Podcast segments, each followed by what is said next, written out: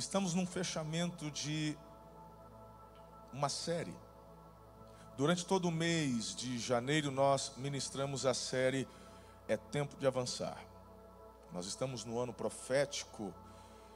Nosso tema profético é avanço profético. Então, temos ouvido tanto da parte do Senhor sobre estes direcionamentos e assim permaneceremos durante todo o ano, mas este mês de janeiro foi muito especial, muito. Você ouviu sobre o tempo de avançar, falamos também que é Jesus quem muda a nossa história, o que é necessário. Domingo passado você aprendeu que favoritismo não é conquista.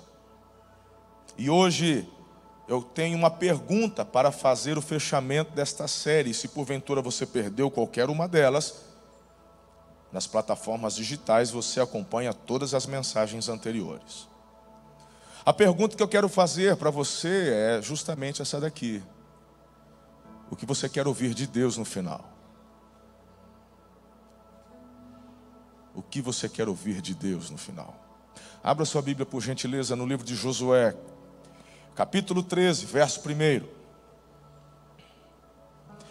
O texto diz assim: Sendo Josué já velho, de idade bastante avançada, o Senhor lhe disse: Você já está velho, e ainda há muita terra para ser conquistada.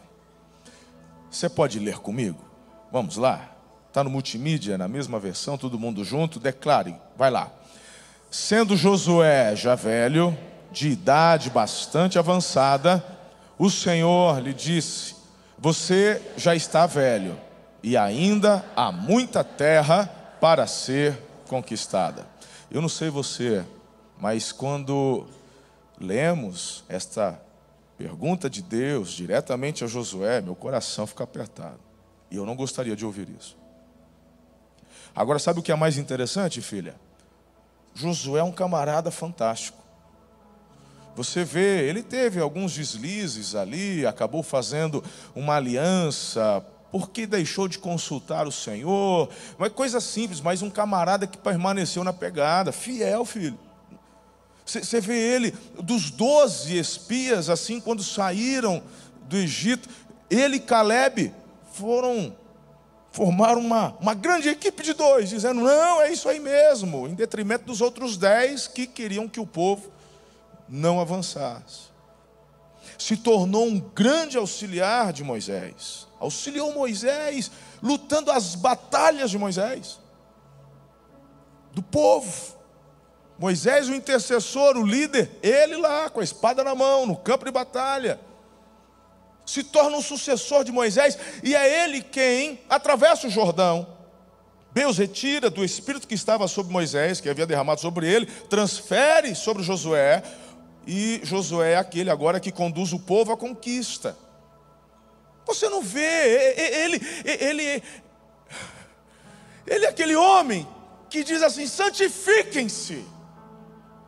Eu e minha casa serviremos ao Senhor. E Josué é uma inspiração.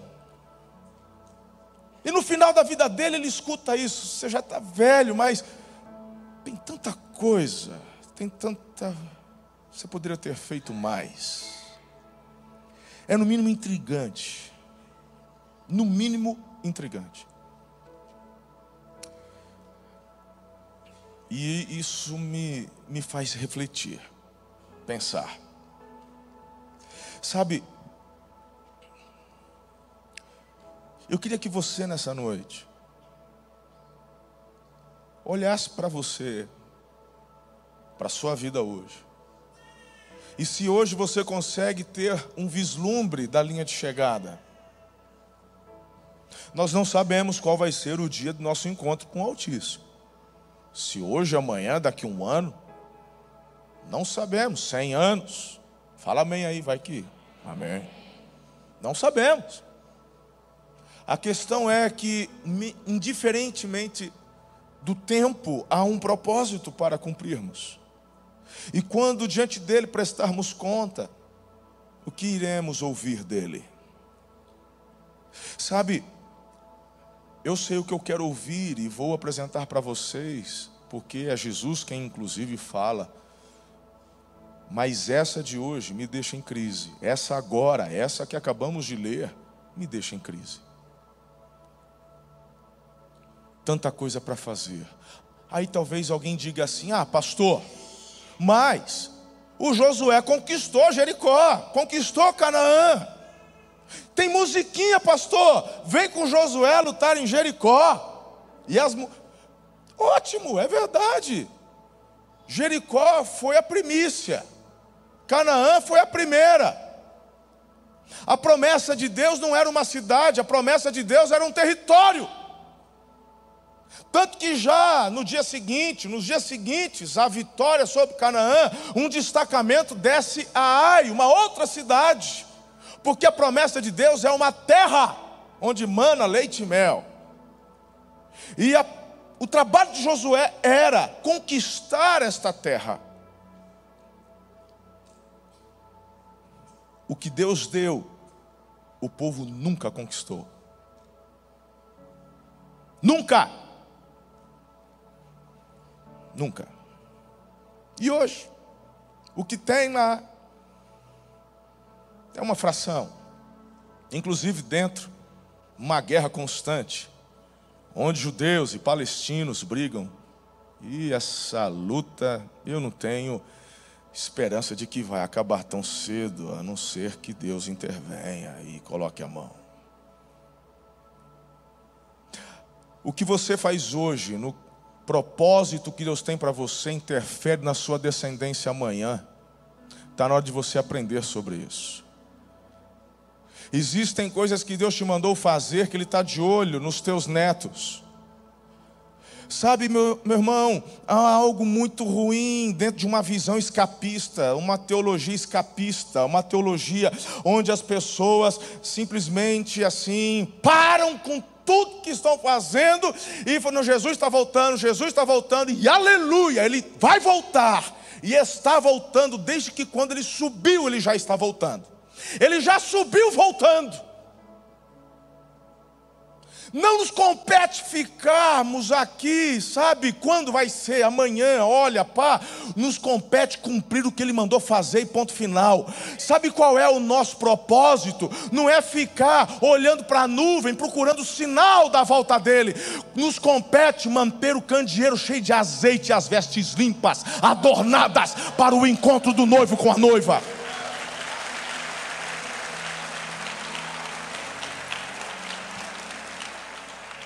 Fico preocupado, gente.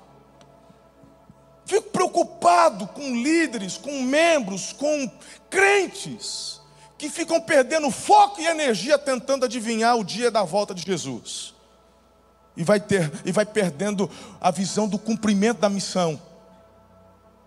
O tempo que você investe tentando adivinhar quando ele vai voltar, tivesse dedicado para ganhar mais um, teria feito muito mais. Empenhe esse esforço em fazer o nome dele conhecido. Se você empenhasse o esforço de tentar adivinhar quando ele vai voltar, em amar mais seu marido, amar mais sua esposa, honrar teu pai e tua mãe, estaria cumprindo muito mais o propósito que o Espírito Santo tem para você aqui na terra. É sobre isso que eu quero conversar com vocês nessa noite. O que você quer ouvir de Deus no final? Parabéns! Olha, você conseguiu um anel de teólogo. Que coisa linda, hein? Olha, chegou perto, ninguém adivinhou, mas o que mais chegou perto de quando eu ia voltar foi você. Olha, senta-te aqui ao meu, ao meu lado. Miguel, traz uma coroa especial, porque eu estou para te falar, meu irmão, estou para te falar que aquele publicano que batia no peito, ser propício a mim,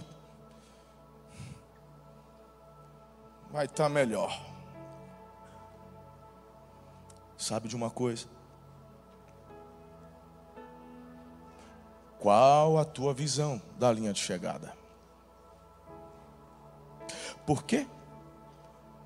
Porque é como termina que conta. É sobre isso. Terminar bem é o que importa. É melhor do que começar bem. Queridos, em nome de Jesus, olha só o que diz 1 Coríntios capítulo 9, verso 24. Vocês não sabem que de todos que correm no estádio apenas um ganha o prêmio? Corram de tal modo que alcancem o prêmio. Todos os que competem nos jogos se submetem a um treinamento rigoroso para obter uma coroa que logo perece, mas nós o fazemos para ganhar uma coroa que dura para sempre. Sendo assim, não corro como quem corre sem alvo, não luto como quem esmurra o ar, mas esmurro o meu corpo e faço dele meu escravo, para que depois de ter pregado aos outros, eu mesmo não venha a ser reprovado. Sabe, quando eu olho para esse texto, o apóstolo Paulo fazendo essa analogia, ele fala: perceba como que eles estão, se referindo aos jogos, pessoas estão se preparando, competindo, se alimentam bem, fazem dieta, fazem exercício, tudo para quê? Para ganhar uma coroa, que naquela época por que coroa perecível? Porque era folha de louro. Mas essa folha de louro, você tem a honra no dia em que a recebe, mas depois ela murcha. Mas eles, está dizendo, se dedicaram tanto para isso. E Deus, por intermédio de Paulo, fala para nós: e a coroa que não vai perecer, a coroa que de fato lhe cai bem, a coroa que de fato você deveria se esforçar, você não está se esforçando como deveria. Estamos trocando folhas de louro desta terra pela coroa imperecível da glória. Estamos preferindo as coroas da terra do que a coroa da glória. Ele diz: Eu me esforço para receber a coroa que Deus tem para me entregar. Ele diz: esmurro meu próprio corpo. E aqui ele está falando da sua luta, da carne. Ele não está falando que fica se flagelando, pelo amor de Deus. Mas ele não vive fazendo aquilo que a carne almeja, porque o mesmo Paulo nos fala lá em Gálatas que, meu irmão, devemos lutar contra a carne e viver aquilo que o Espírito de Deus quer que vivamos. Esse é o segredo do avanço, do crescimento, da satisfação, da alegria. O que você quer ouvir de Deus no final? Agora, querer é uma coisa, porque ninguém quer ouvir a frase de Josué. Então a pergunta que surge é o que você está fazendo para ouvir algo diferente. Você está se esforçando como um atleta olímpico se esforça para ganhar uma medalha de ouro? Ou simplesmente você está vivendo a vida cristã de qualquer forma, de qualquer maneira. Se Jesus em João 10,10 10, fala da vida que satisfaz, da vida abundante, uma vida de plenitude, porque, por favor, não vem falar para mim, você que vive em pé de guerra dentro de casa, que tem uma vida plena, não vem falar para mim, você querido, que simplesmente o casal se suporta, estão juntos, afinal de contas, são membros da igreja, o que, que vão dizer se a gente se separar? Tem as crianças, então mantém-se uma aparência. Não suportamos, mas amamos a Jesus e cumprimos o próprio. Cumpre nada. Como é que pode cumprir um propósito se não tem alegria que satisfaz dentro de casa? se num propósito tão básico, não tenta colocar mais carga na carroça, se você sequer consegue atrelar o cavalo. Tem que fazer o básico. Todo mundo quer crescer, avançar, ser empresário, todo mundo quer, mas não, não se dedica no básico. Se você está acompanhando o devocional, amor e cuidado, se você está acompanhando esse. Quantos insights, quantas orientações, recebendo da parte de Deus um alinhamento de que a vida abundante não é você ter, é ser, e que o ter é uma consequência, onde você obedece a processos. Não é você que corre atrás do dinheiro, mas é o dinheiro que corre atrás de você para que os propósitos que Deus tem para a tua vida se cumpram, porque você faz parte de um plano maior.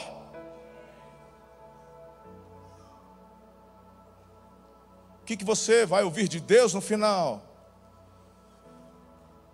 Eu não vim aqui apontar o dedo para você.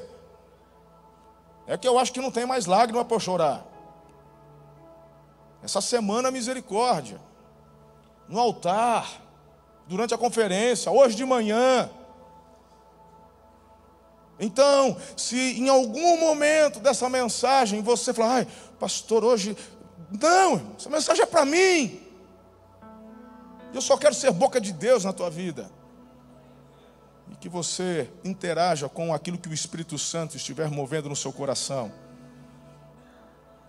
Hoje é um dia, declaro, onde você vai se render aos pés da cruz. Hoje é um dia onde um milagre vai acontecer na tua casa, no teu casamento. Hoje é um dia onde o Senhor te visitará com libertação, cura. Eu tenho convicção no meu espírito uma batalha no mundo espiritual já está sendo travada a teu respeito. E vou te dar a melhor notícia que você poderia receber hoje: a vitória já é certa.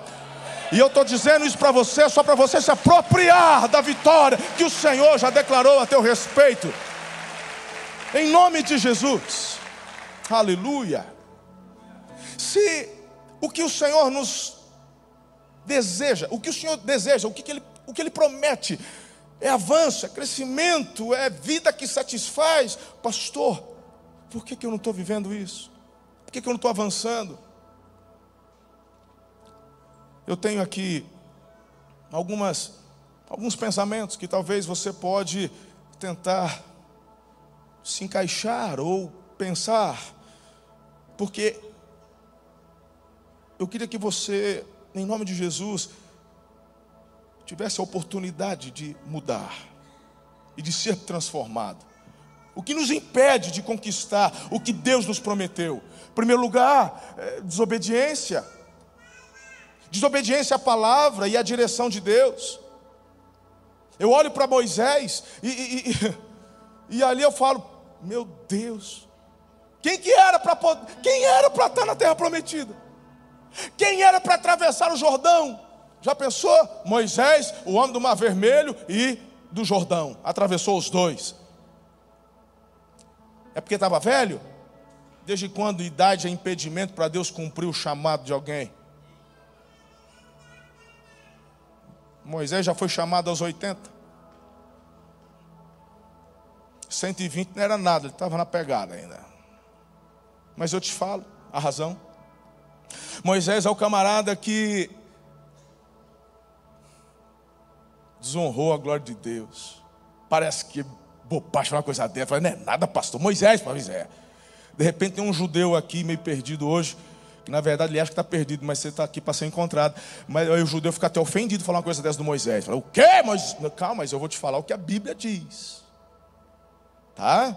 Todo respeito a Moisés. Eu vou ter altos papos com Moisés no céu.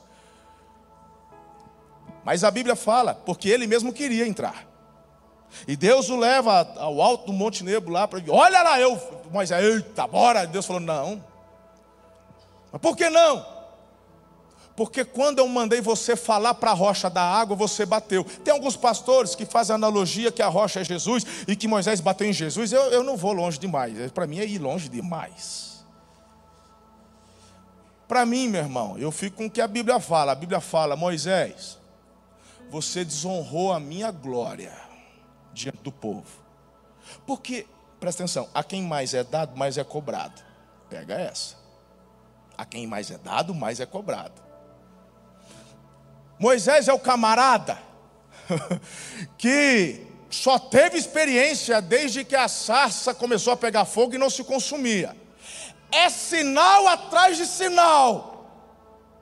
É, meu irmão, ele ouve a voz de Deus, é mar que abre, é um cajadão, meu irmão, que a espada do He-Man perde de longe. É, ver a espada do He-Man, porque não conheceu o cajado do Moisés. Nunca vi a espada do He-Man abrir o mar e o Moisés. O Moisés é o camarada que Deus falava: bora que eu tenho um horário contigo lá na tenda. Moisés é o cara cuja irmã foi fofocado do Moisés para o outro irmão, Deus fala: chama os dois, eu vou matar tua irmã porque fofocou a teu respeito. Falei, ó. Oh. Aí o Moisés ora, ainda pega leve, só pegou uma leprazinha, depois curou ela, mas quase que bate com as botas porque fofocou. Deus ainda chega assim: Você está pensando que é quem, menina? Eu falo com você em sonho, com ele eu falo. Esse é o cara. É o cara que ora e o maná vem, é o homem que ora e tem água, ora e vem codorniz para dar comida, ora e fala, ele vê a glória. É de relance, Deus escondeu no meio da fenda, mas ele desce do monte com o rosto brilhando. Esse é o Moisés. Se estava bravo, se estava no mau dia, mas quando ele bate na rocha, ele demonstra a falta de confiança. E Deus fala: qualquer um poderia me desonrar, menos você. Não vai entrar. Ele tenta interpelar o Senhor. E ele fala: cala tua boca, sobre este assunto não conversamos mais você não vai entrar e ponto final. Tem gente que não está recebendo a promessa porque não está obedecendo. Se Deus brecou Moisés, você está achando que é quem? Para passar desapercebido diante das desobediências suas? Ou você acha que aquilo que você faz que desagrada, que entristece o Espírito Santo. Você acha que isso vai passar assim? Ele varre para debaixo do tapete? Você está entrando nessa vibe mesmo de, de hipergraça, que pode pecar à vontade, que Jesus já pagou tudo. Vai ler Bíblia. Você é livre para fazer o que quiser, mas não é livre das consequências das tuas escolhas e dos teus pecados. Bíblia não precisa de atualização, não, ela é mais atual que o jornal de amanhã. Desobediência te impede de viver o cumprimento das promessas. Quem está comigo aqui? Falta de fé e confiança nas promessas também. Marcos 9,19 diz: Respondeu Jesus, ó oh, geração incrédula, até quando estarei com vocês? Até quando terei de suportá-los? Aí, irmão, de repente fala assim: puxa vida, mas foi Jesus mesmo que falou, pastor? Pois é, foi Jesus. Ah, mas devia ser a, a turma toda que estava lá atormentando. Era qual, qual é o nome da igreja que Jesus estava pregando esse dia? Ah, mas pastor, Jesus ele estava num mau dia. Primeiro lugar, Jesus não está falando com a multidão, não. Porque a gente, quando olha para a Bíblia, a gente tem mais. É, porque o mundo é assim mesmo. Ô povo incrédulo. Não. Jesus está falando com os discípulos dele. Aí ele estava no mau dia. Bom, isso aqui acontece justamente quando ele está descendo num monte que foi denominado na palavra por nós, Monte da Transfiguração. O que está acontecendo lá? Ele leva junto Pedro, Tiago e João como testemunha. E quando sobem no alto do monte, Jesus é transfigurado. E quem que aparece para conversar com ele? Moisés, aí o Moisés, Moisés ou Elias. Jesus está lá, bonitão, brilhou. O, o Pedro está tão tomado que ele fala assim: vamos fazer três tendas. Vamos ficar por aqui, não vamos descer mais não. Tamanha glória, Deus se manifesta, a voz de Deus sai das nuvens. Este é meu filho, ouve ele. Jesus está descendo. Quando chega lá embaixo, a multidão o aguardava. Mas ele deixou os discípulos para fazer o quê?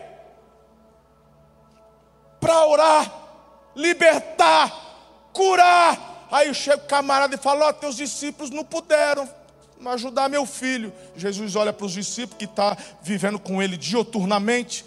Todo dia eles estão vendo milagres, todo dia eles estão vendo Jesus falar como que faz, o que faz, o que blá, blá, blá, blá. Aí ele fala: geração incrédula. Até quando vou ter que suportar vocês? Suportar. Por quê? Por que, que isso mexe com Jesus? Por que, que isso manifesta a ira de Jesus? É uma ira santa, não é a nossa ira. É porque Ele quer ver você e eu cumprindo o propósito na plenitude. É porque Ele olha para mim e para você e sabe que você e eu podemos fazer na dependência do Espírito Santo. Todo poder nos foi dado, toda autoridade nos foi entregue para que realizemos as mesmas obras e obras maiores. Se tem falta de sabedoria, peça a Deus que a todos dá livremente. Peça sem duvidar. Para quê? Para cumprir o propósito, a missão. Aí ele olha e fala: geração incrédula. Era para estar tá rompendo, não está avançando, está faltando fé, incredulidade. Talvez seja a omissão. Tiago 4,17 diz: Quem sabe o que deve fazer, melhor, perdão, quem sabe que deve fazer o bem e não o faz, comete pecado. Talvez você não esteja conquistando o que Deus prometeu, porque a procrastinação, o deixar para depois, o deixar para amanhã, tomou você. Tem gente que está começando dieta já faz cinco anos, toda segunda ele começa. Eclesiastes capítulo 11, versículo 4, ou pelo menos fala que vai começar. Quem fica observando o vento não plantará quem fica olhando para as nuvens não colherá. Não está conquistando porque não está fazendo. Está procrastinando. Por quê? Por que, que não avança? Infidelidade a Deus e a palavra dele, Lucas 16, 10. Quem é fiel no pouco, também é fiel no muito, mas quem é desonesto no pouco, também é desonesto no muito. E aí, meu irmão, eu vejo muitas pessoas literalmente murmurando, reclamando, e está reclamando de falta de oportunidade, e traduzindo esta falta de oportunidade, essa murmuração é assim: todo mundo melhora, menos eu. É porque você não é fiel nem no pouco. E se você acha que eu estou falando de dízimo e oferta, tu não me conhece. Eu estou falando exatamente do que eu já abordei agora há pouco com você. Como é que você está pedindo para Deus prosperidade na tua empresa? Como é que você está pedindo para Deus romper no seu trabalho? Como é que você está pedindo para Deus galgar patamares mais altos se você não é fiel nem nos compromissos que você tem dentro de casa? Está pedindo para Deus passar no concurso? Está pedindo para Deus passar no vestibular? Está pedindo para Deus tanta coisa, mas não honra pai e mãe? Como é que você quer a mão dele te abençoando se você não é fiel no pouco? Se você não é fiel no pouco, não será no muito. Se ele te abençoa na tua infidelidade, ele vai ser participante da tua infidelidade no muito. Ele não vai fazer, porque te ama demais.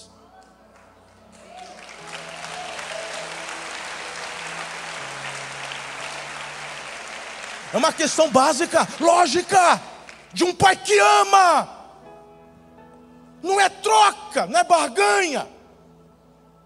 É lógica.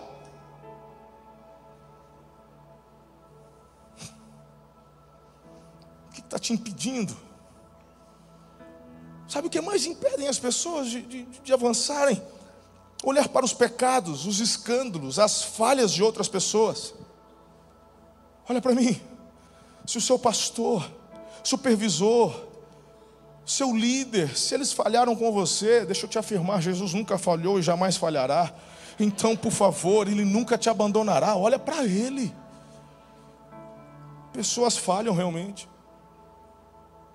Os escândalos são aí gerados, mas Deus diz: ai daquele por quem vem o escândalo, ai daquele que fizer cair, pecar, um dos meus pequeninos, melhor lhe fora amarrar uma pedra de moinho no pescoço e ser lançado no fundo do mar.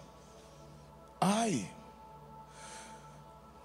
eu temo e tremo diante da responsabilidade deste Deus Santo, mas você também deveria. A quem mais é dado, mais é cobrado. Você é pai? Teu filho está olhando para você, tua filha. Às vezes, tua igreja, se você é membro, ninguém está sabendo de nada. Mas o teu filho e a tua filha estão te observando todos os dias. Enquanto muitos aqui deixam de mergulhar, de se aprofundar, ah, porque isso, porque aquilo, porque eu, pastor aqui, é porque não sei o quê, porque a igreja colar. Conversa, irmão. Olha para Jesus. Olha para ele. esses dias. Eu nem te aconselho a assistir, não. Eu mesmo não assisti, mas você é livre. Mas está no Discovery. E fizeram uma reportagem da Hillsong. Esses escândalos vêm e vão e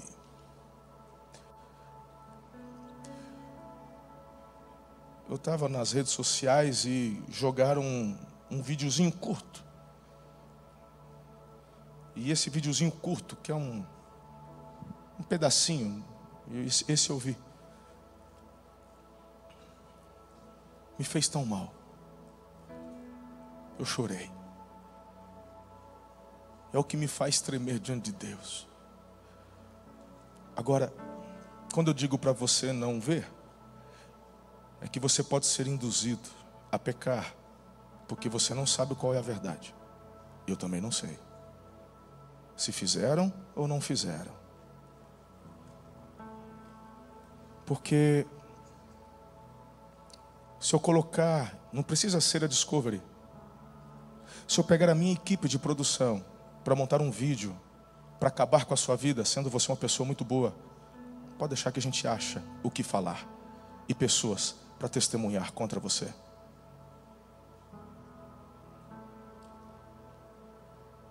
Então, não estou aqui para ser nem o advogado, nem muito menos o acusador.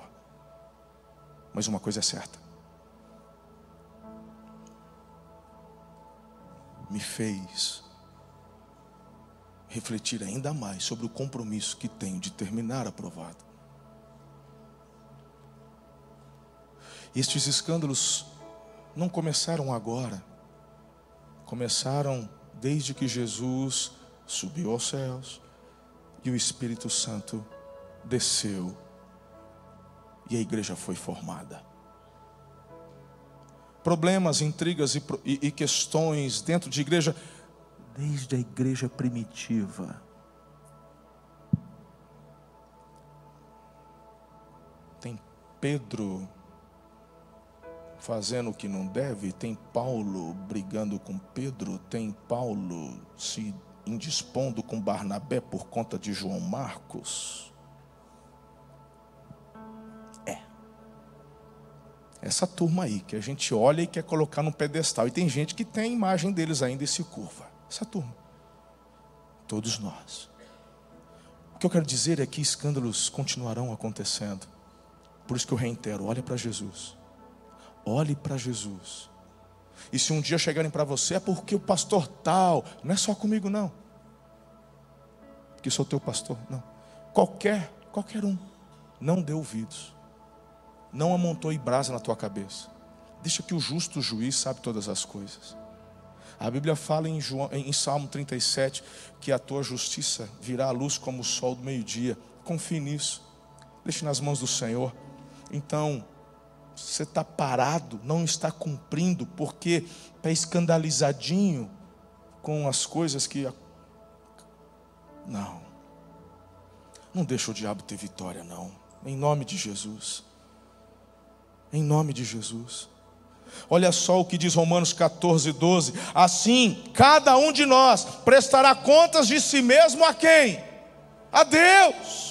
Segundo Coríntios 5:10, pois todos nós devemos comparecer perante o tribunal de Cristo, para que cada um receba de acordo com as obras praticadas por meio do corpo, quer sejam boas, quer sejam más. Prestaremos conta.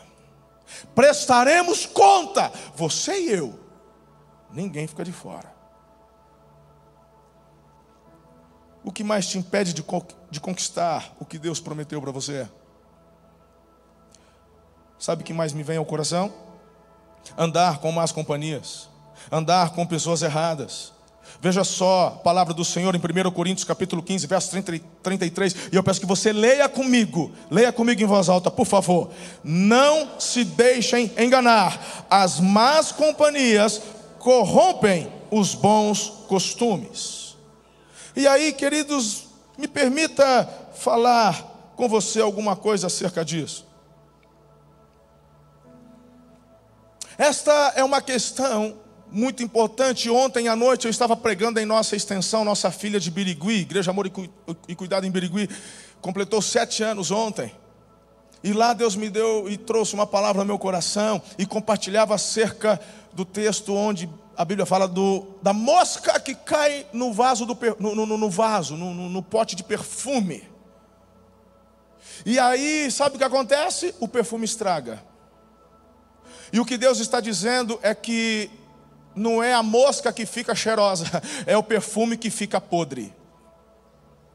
Eu, eu vou explicar melhor para vocês. É assim: como é que nós vencemos a pandemia? Nós vencemos a pandemia, vencemos o Covid, observando e achando as pessoas saudáveis. Quando nós encontrávamos uma pessoa sadia, saudável, nós pegávamos esta pessoa, mandamos para os hospitais e ela ia andando no meio dos leitos, ia tocando no, nas pessoas e aquela saúde ia então contagiando e curando as pessoas. Não foi assim que vencemos? Mas uma pessoa contaminada no meio de uma multidão sadia, o que, que acontece? É isso que o texto está falando. O problema, meu irmão, é a influência do que estraga sobre o que está bom. E a Bíblia fala: cuidado, porque é a mosca que apodrece o perfume. Então tem a turma do nada a ver. Eu fico impressionado como estamos numa geração onde os crentes, sabem, hum, perderam o compromisso com a palavra. Cada um quer fazer o que acha certo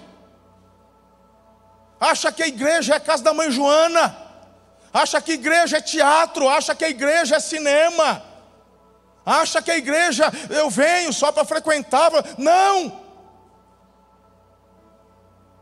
Quando você olha desde o Velho Testamento, no que diz respeito ao tabernáculo, e quando olhamos para a igreja, Deus falou exatamente a forma como Ele quer ser adorado, cultuado. O Espírito dele é derramado sobre as nossas vidas para, para nos orientar em todas as coisas. E não ser uma caixinha de promessas para eu buscar quando estiver em crise. Como é que pode aqui, durante um culto desse, mãos sendo levantadas e declarando que Ele é digno, que Ele é santo, e você sai daqui e vai para a balada, encher a cara de cerveja, uísque, seja lá que droga mais. Como é que pode? Como é que pode você, querido, sair daqui, onde você cultua o Rei dos Reis, e fazer parte de ajuntamentos, onde quem está sendo cultuado e adorado é Satanás? Como é que você pode falar para mim, querido, que isso não te atinge. Como? Não tem como. Eu fico. Fico em crise. De manhã eu abri, eu rasguei meu coração de manhã. Eu rasguei meu coração de manhã. Eu falo, eu quero deixar bem claro, porque eu não quero que você se torne um povinho esquisito. Eu não quero que você fale, não, eu não, eu não posso me misturar, eu só posso ir para a igreja, eu não posso ter amizade. Para com isso, que não é isso que eu estou dizendo. Ah, porque se um parente meu que, que não conhece a Jesus, ele vai fazer aniversário, e, e aí lá nas festas dele sempre tem bebida, tem Anitta, tem Pablo Vittar, então eu não posso ir. Muito pelo contrário, você tem que ir, porque você tem que honrar aquele teu parente, é o seu tio. Compra um presente, vai no aniversário, honre o seu tio. Porque você não está lá para se divertir com aquilo que ele está se divertindo, você está lá para honrar a vida dele. Porque você não precisa do que eles buscam para se alegrar, porque a alegria do Senhor já habita em você. E a alegria que habita em você começa a inundar o ambiente daqueles que estão ao seu redor. É disso que eu estou falando. Mas o problema, meu irmão, é que talvez aqui, quem sabe, eu acho que aqui não, imagina, aqui nessa igreja não acontece. Lá na igreja do pastor André só, aqui não. Aqui o pessoal, sabe, só vem para a igreja e quando estão nestas festas, ninguém bebe, ninguém, quando toca a Anitta, ninguém sacoleja. E, e, não, aqui não. Você falar para mim não. Mas quantos nos, nas festividades de fim de ano você entortou o caneco? Quantos? E depois vai falar para mim que não está avançando? Você acha que Deus está se alegrando com isso? O que, que você está fazendo? Sai daqui, vai para rave, sai daqui, vai para. Você está maluco? A Bíblia fala: seja frio ou seja quente. Se for morno, você está enganando a você mesmo. A palavra que eu dou para você hoje é em nome de Jesus. Abra mão daquilo que não te edifica e não te abençoa. Porque o problema é a influência do que não presta sobre aquilo que está limpo. Não se permita contaminar. Não dá, não pode, não se mistura. Eu, eu, eu, eu, irmão, vou te falar uma coisa, eu desanimei de fazer casamento. De verdade. Tem minha equipe que faz. Eu desanimei. Uma que eu já fiz muito. Muito. Já sabe fazer três antes de ter uma equipe bonita como essa e grande.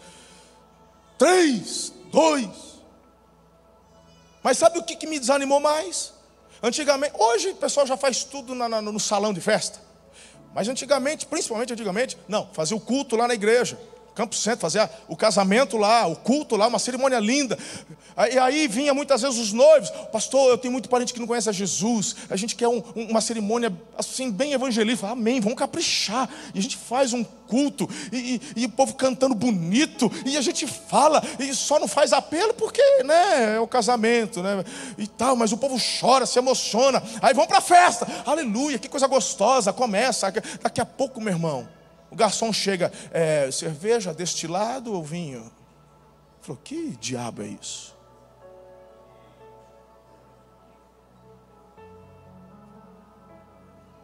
No começo tá tudo bacaninha, tem um sonzinho ambiente, é um violinozinho. Daqui a pouco, meu irmão, noivo arranca a gravata, a balada começa. E não é DJ PV, não. Não é uma música animadinha gospel, não. Não é Thales Roberto. Pau quebra. Eu vou embora.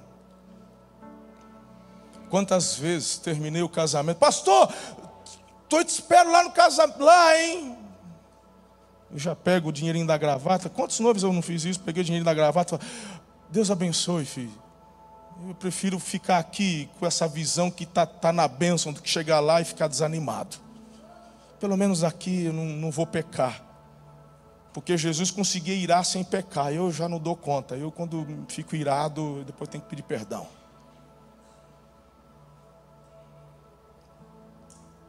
Palhaçada é essa? E está reclamando que não avança?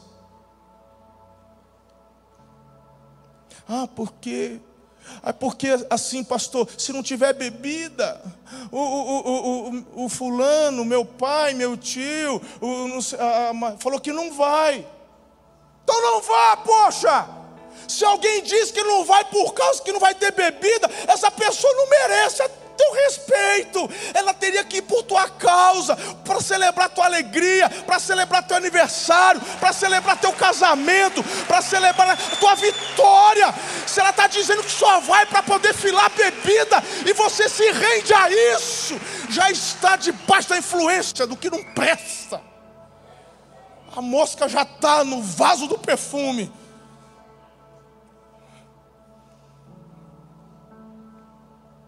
Eu não sou, você pode falar, ah, esse pastor é radical. Não sou radical.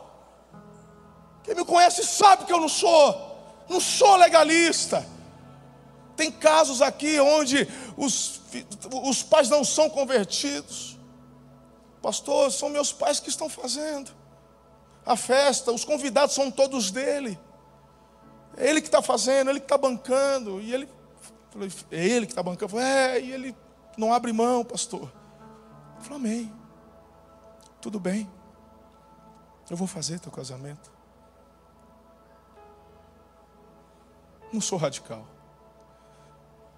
Mas 90% dos casamentos hoje é você que patrocina. E se é você que está fazendo, é você que dá as cartas. O pior é quando os pais são da igreja, membros, e tem bebida.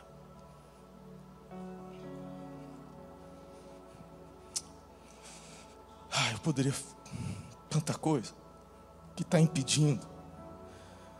Mas eu queria que você hoje olhasse para algo que vai te fazer avançar. E eu queria que você olhasse para as promessas de Deus, porque elas não falham. Diga amém a isso.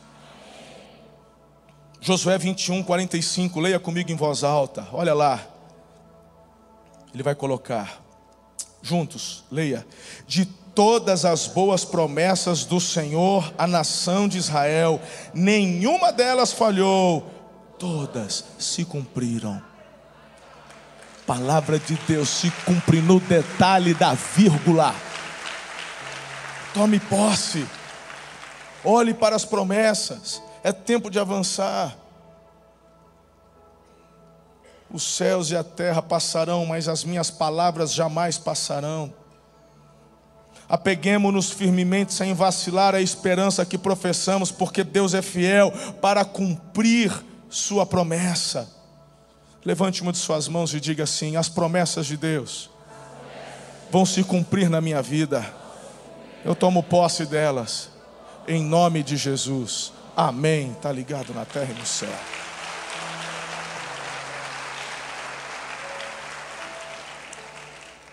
Pastor, o que fazer? E quero caminhar para a conclusão. Ficou meio forçado.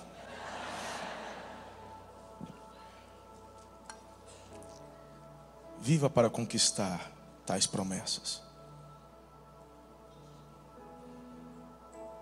João 15,16: Vocês não me escolheram, mas eu os escolhi para irem e darem fruto, fruto que permaneça a fim de que o Pai conceda a vocês o que pedirem em meu nome. Mas receberão poder quando o Espírito Santo descer sobre vocês e serão minhas testemunhas em Jerusalém, em toda a Judéia e Samaria e até os confins da terra.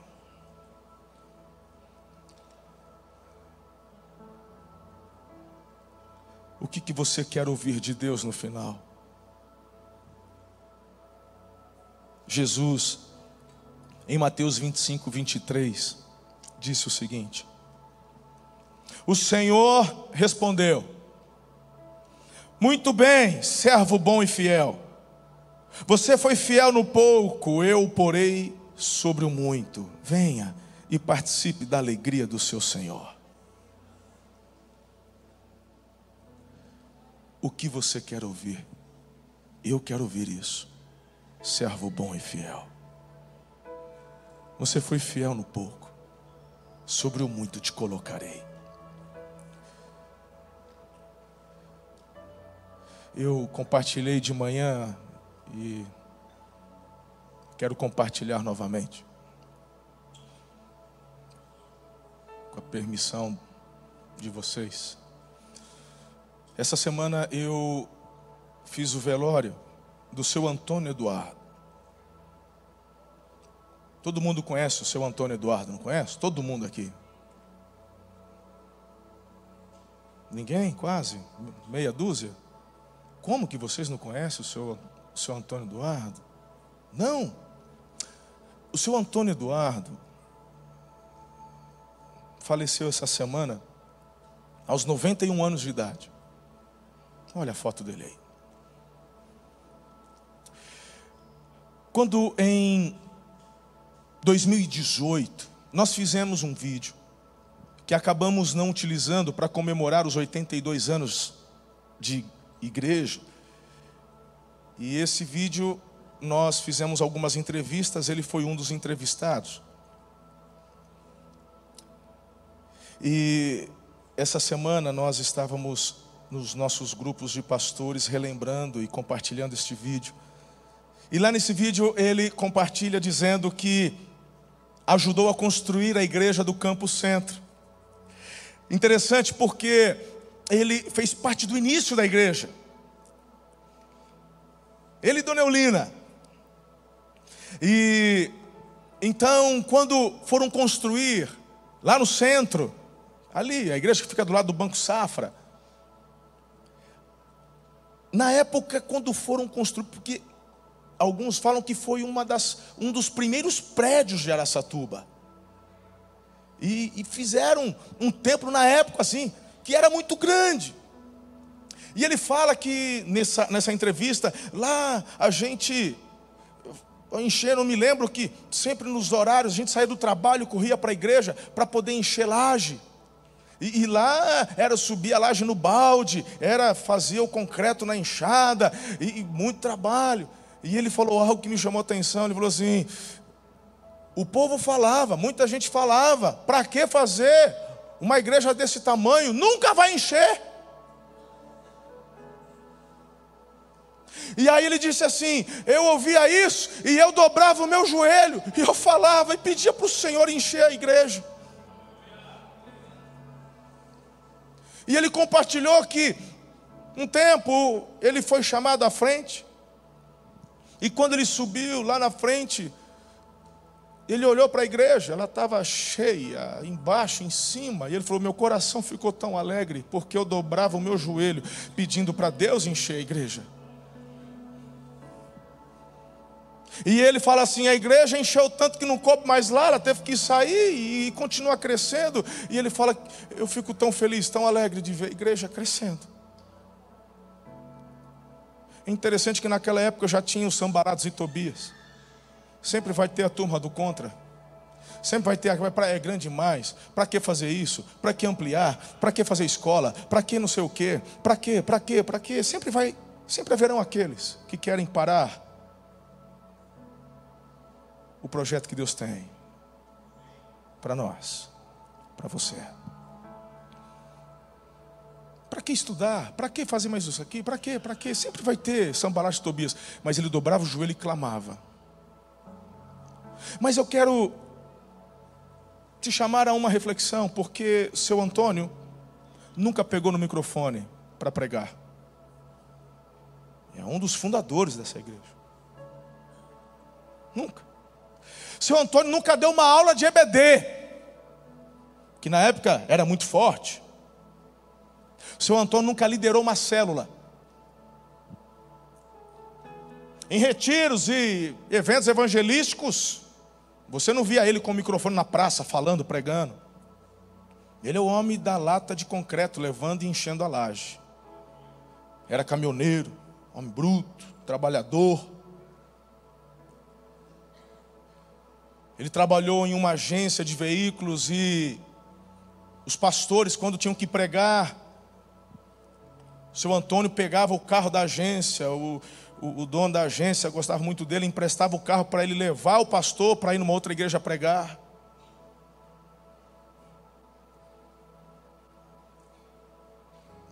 Você talvez nunca nem viu o seu Antônio, nem se lembra dele.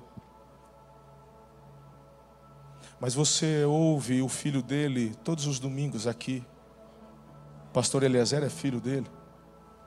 Você ouve todos os finais de semana o neto dele, Pastor Fabrício. Você ouve todos os finais de semana o Giovanni, Pastor Giovanni, neto dele. Você ouve ministro Matias, que é um dos responsáveis pela organização financeira também da igreja. Você ouve a descendência dele, servindo e amando a igreja.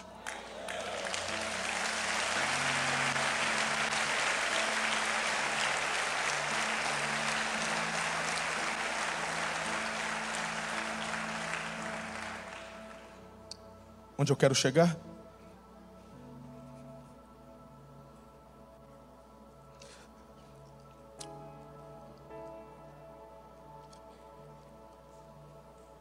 Seu Antônio, essa semana, ouviu da boca de Jesus: servo bom e fiel, fostes fiel no pouco, sobre o muito te colocarei. Entra, entra, vem. E o que o seu Antônio ouviu é a mesma frase que eu vou ouvir como presidente dessa igreja. Talvez aqueles que construíram as maiores igrejas do mundo, talvez pensando aqui David Chu, na época, bom, África, igrejas e templos com milhares, igrejas com milhões de membros. Todos eles, quando se encontrarem com o Altíssimo, ouvirão, sabe o que? Servo bom e fiel, fostes fiel no pouco, porque não é a quantidade do que você faz, mas é o cumprimento do propósito que Ele te deu para fazer. Não é o volume, é a obediência.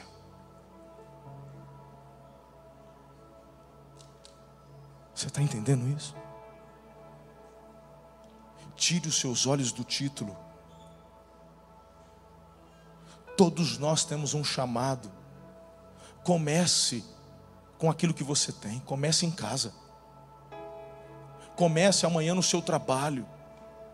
Seja o melhor funcionário que você puder ser. Seja o melhor patrão que você puder ser seja o melhor aluno, seja o melhor filho, seja o melhor cônjuge que você puder ser, comece, avance dentro daquilo que Deus já te deu.